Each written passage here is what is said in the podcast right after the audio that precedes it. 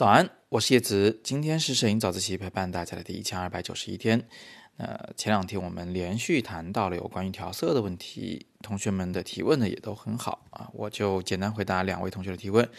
一位呢叫做 Lorenzo，他说希望我能回答一个困扰他多年的问题，就是在前期拍摄的时候啊，直接使用色纸放在那个闪光灯前面来打光啊，打出带有颜色的光。还有在相机里边直接去调整相机的色温，这个前期的调整啊，它和后期再去调色有没有什么区别？那它们能不能达到完全相同的效果？首先呢，前期打出带有色彩的光线啊，或者说是前期拍照的时候，你的那个照明光线中就带有某种色彩，这跟你后期去调色呢是有比较大的区别的。通常情况下，后期调色难以模拟前期的那个光源的颜色，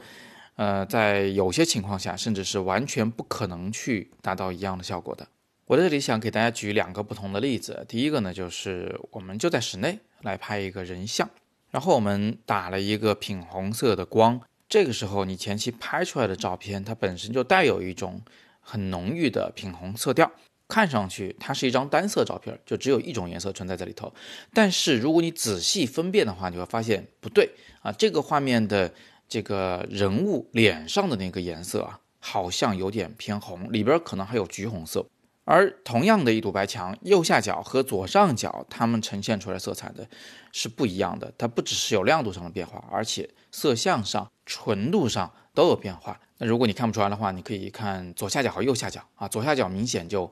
要更鲜艳一些，纯度更高。总之啊，就是这个画面里面其实藏着很多非常微妙的色彩变化，它并没有被那个唯一的品红色的光源给统一了色彩。因为不同的事物，它对光谱的这个吸收和反射的选择是不一样的嘛，所以它们还是呈现出了一些自己的不同的色彩。那么在后期处理中，你要是想去模仿这种品红，那就太难了。你没有办法去预估这些事物应该会呈现出什么样的颜色，这堵白墙应该以何种趋势来进行颜色的变化？更难预测的是事物之间它其实还有互相的反光啊，它们还有互相之间的颜色上的影响，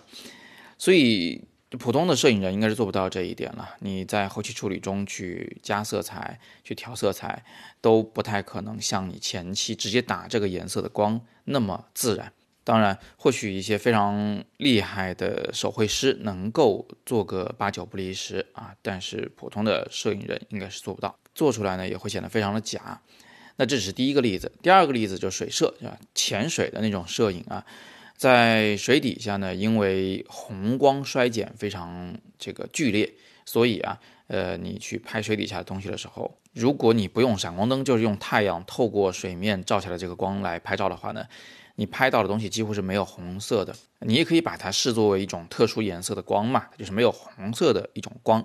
好，那在这种光线下拍照呢，你拍下这个画面拿到后期处理中，你说我想去加上这种红，对不起，你很难做得到，因为你面对一个没有红色的照片，你根本就不知道这些红应该被加在哪里啊。是的，有的生物它确实带有红色，但是你也不知道色相如何，纯度如何。啊，它上面的红色是如何细腻的发生变化？还有那一些嗯看似不红的东西，比如说那些青色的这个水啊，那些黄色的沙，那些东西它其实里面也含有红色，只不过是含的比较少而已。但现在都没有了，你怎么办？你到底如何去把它们给加回来？这也是不可能的任务。所以那些潜水的摄影师啊，他们通常呢会在镜头前加装红色的滤镜，让更多的红光优先通过，同时拦截其他颜色的光线啊，来校准他们拍到的色彩。更保险的一种做法呢，就是直接用闪光灯啊，近距离的对你要拍的东西进行闪光，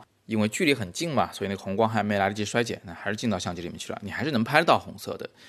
那通过以上两个例子呢，我们就能明白了，前期使用某种颜色的光去拍照。啊，这个跟后期你去调整的还真不是一回事儿。这就是我经常跟大家说的那个原则，就是能前期的绝不放到后期中来做。有的时候呢是前期拍的时候损失更小，后期损失太大；有的时候呢是后期根本就做不到。那至于视频拍摄就更不要说了，普通的视频格式后期可供调色的余地呢是非常小的，所以前期的布光就变得更加的重要。